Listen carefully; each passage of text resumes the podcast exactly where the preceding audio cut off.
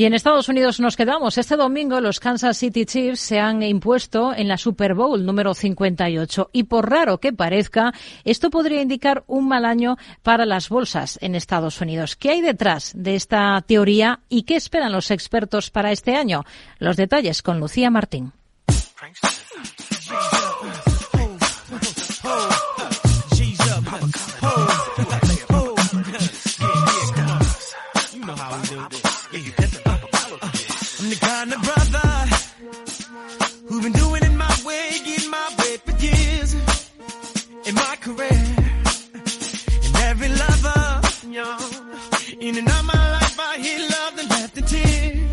El cantante y compositor Asher ha sido el encargado de ponerle ritmo al campeonato con su show de medio tiempo en un partido en el que además de en el juego la atención estaba también puesta en la presencia de Taylor Swift.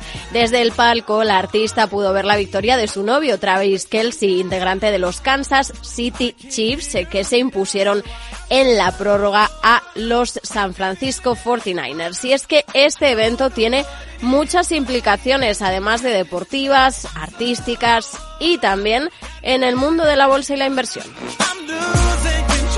¿Y por qué es esto? Pues que porque hay una teoría que dice que la victoria de un equipo de la conferencia americana, AFC, puede dar lugar a caídas en bolsa, como ha sucedido. Por el contrario, el triunfo de un equipo de la conferencia nacional, NFC, puede resultar en subidas para el mercado. Es una estadística planteada por el periodista deportivo Leonard Copet en 1978. Para este año, la victoria de los Chiefs, que por cierto buscaban su segundo campeonato consecutivo y lo han logrado, podría indicar una caída en la bolsa, mientras que si el resultado hubiese sido favorable para el otro equipo que participaban por octava vez en la Super Bowl, indicaría un buen año para el mercado.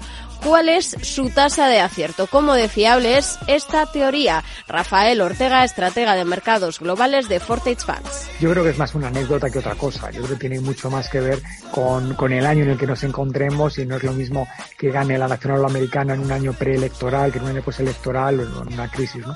Pero sí, sí, tiene, tiene su gracia que, que en un 70%, que es una fiabilidad bastante superior al de la marmota, ¿eh? es apenas un 30. pues con una tasa de acierto del 70%, la teoría había funcionado a la perfección en los primeros años tras ese planteamiento de Copet, pero recientemente ya no tanto, solo ha acertado seis veces de las últimas 20 Super Bowls, desde 2004 hasta la última de 2023. Por tanto, este año seguirá subiendo el S&P 500 en los próximos meses. Yo creo que sí.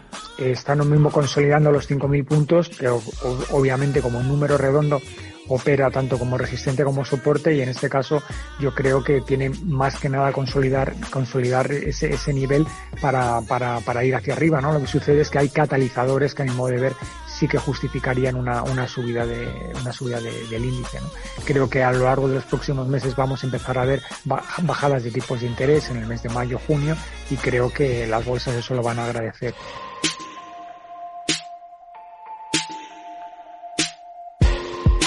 meet you where you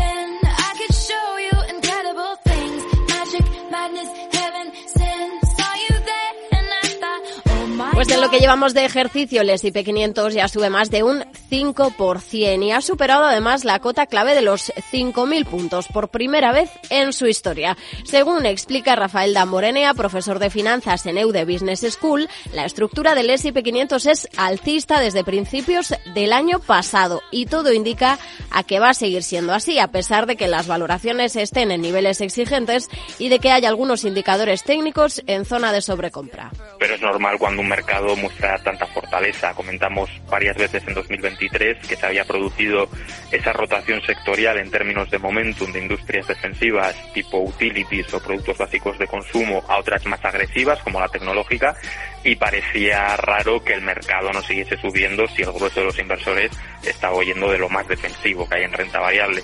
Y lo cierto es que la situación que se plantea ahora mismo para el mercado recuerda bastante a 2020, año electoral, y todo apunta a que la disputa va a ser de nuevo entre Joe Biden y Donald Trump. Lo ha recordado Ricardo González, gestor de GPM y autor del libro El Código de Wall Street.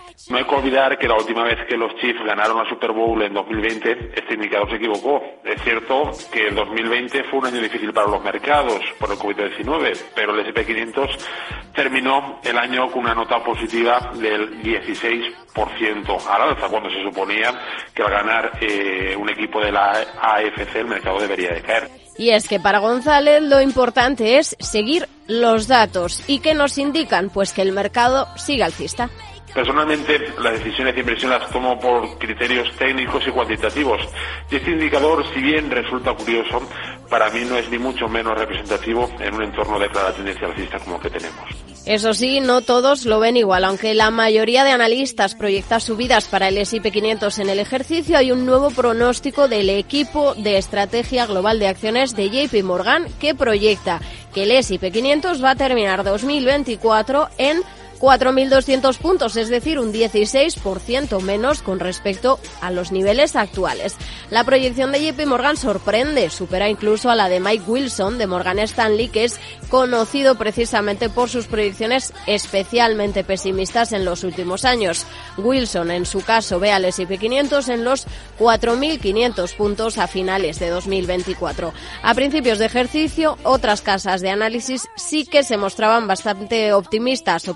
Por ejemplo, espera que el S&P 500 acabe el año en 5.200 puntos y otros como Citigroup, Deutsche, Deutsche Bank, Goldman Sachs y BMO apuntan a un cierre de ejercicio en los 5.100 puntos. Veremos qué se impone, si las alzas o las caídas para el principal índice y si esta vez ese pronóstico de la Super Bowl falla o vuelve a cumplirse.